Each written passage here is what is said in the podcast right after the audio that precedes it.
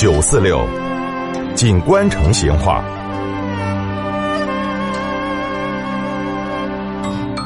听众朋友，所谓方言哈，它是指一个在一定区域后头人们共同使用的一种语言。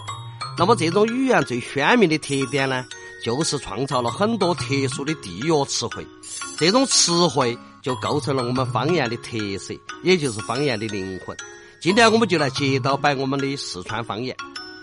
四川方言后头有个词汇叫打冒诈，哎，啥子是打冒诈呢？其实哈就是冒名诈骗。举个例子，有个学生捡了个皮包，那个后头呢就装的有巨款，就交到派出所去了。派出所门口呢就贴了一张实物招领，接到吗？哎，就有几户颜色先后跑来打冒诈。哎，不过呢，当然是偷鸡不到蚀把米。更笑人的哈，是我们成都头回子有个啥子产品交流会，嗨，中午会餐的时候，同桌的熟人些就斗到一堆，在那儿摆业务。有个中年男子呢，寡是按到桌子上的好东西整哦，就是整死不开枪哦。后头答了两句白呢，又对不到路，这边的人哈就在咬耳朵了。哎，那个老几说不到，一定是来打冒炸的。果不其然。下午就听到会务组说查到一个冒领纪念品的人，但是这个人呢，已经人花花都找不到了。大家一回忆，肯定是中午同桌那个吃气头打冒诈的。哦，接下来嘛，我们又来摆下这个阴说阳说这个词汇。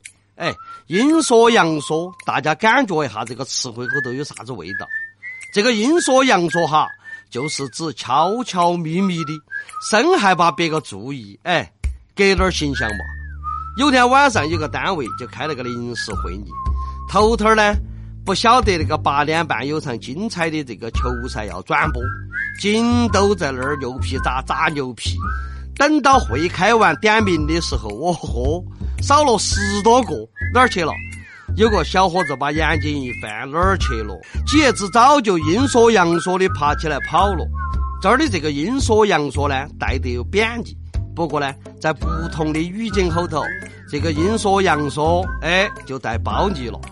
你比如说嘛，我随便举个例子嘛，你好生听一下。哦，哎，他硬是会整哦，哎，人家阴说阳说的又开了一家铺面了。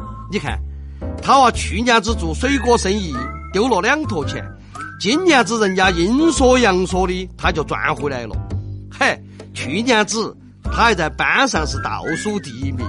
这儿阴说阳说的就赶上来了，当然这些用法虽然说是在褒扬，但是嘛听得出来多多少少嘛还是有点酸味儿哦。那个嫉妒强得有点深，哎，这种微妙的心理，你说啊，给是有点阴说阳说的嘛。好，今天的龙门阵嘛先摆到这儿，下次接着摆。